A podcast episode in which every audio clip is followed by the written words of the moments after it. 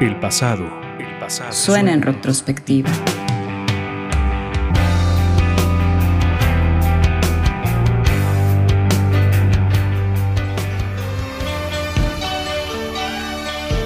Con su presencia existe un antes y un después para el rock argentino. Parte aguas de la música, un fenómeno mediático, un artista gigante, un emblema. En algún momento comentó, soy creador del trabajo de ser una estrella de rock en Argentina. Charlie García.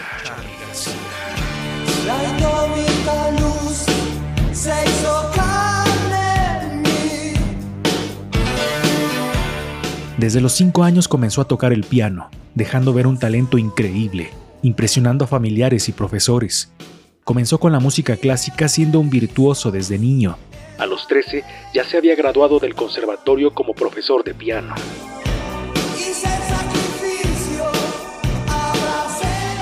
La música de los Beatles cambió su vida. Dejó de lado la música clásica y se mudó al rock. Ya en su juventud formaría su primer grupo que sin duda cambiaría la historia del rock argentino. Haciendo dupla con Nito Mestre, aparece Sui Generis.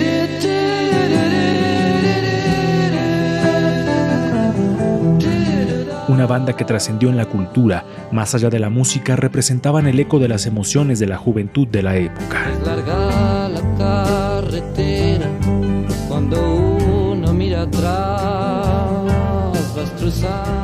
El primer álbum de Sui Generis, Vida, impactó fuerte y comenzaron a sonar por todos lados.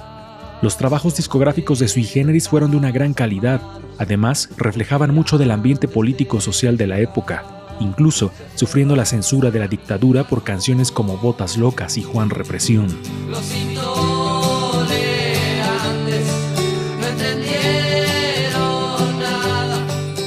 A pesar del éxito alcanzado, Sui Generis se disuelve. Se despiden en un concierto multitudinario frente a miles de personas.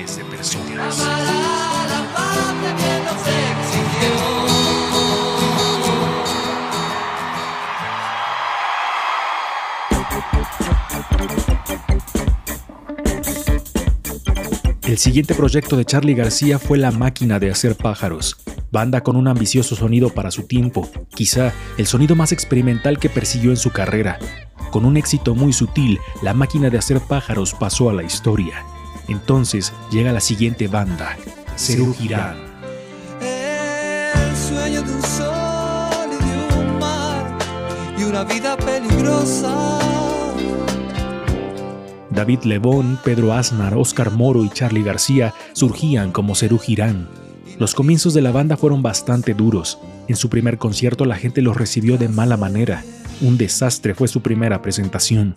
Con el tiempo la banda maduró y se convirtió en un emblema del rock argentino. En esos momentos la censura política era un rasgo muy fuerte. Charlie se las ingeniaba para poder decir lo que quería.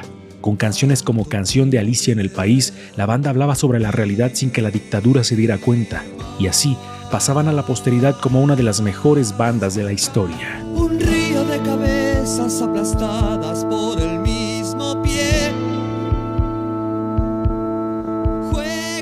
Después de Cerú Girán, Charlie comenzó su carrera en solitario. Discos como Yendo de la cama a Living, Licks modernos y Piano Bar marcaron la historia de la música latinoamericana. Yo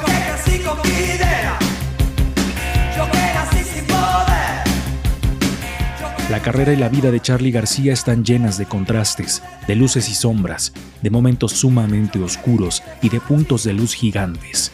Su creatividad y capacidad para reinventarse son impresionantes. Charlie García, un genio del rock, un genio de la música.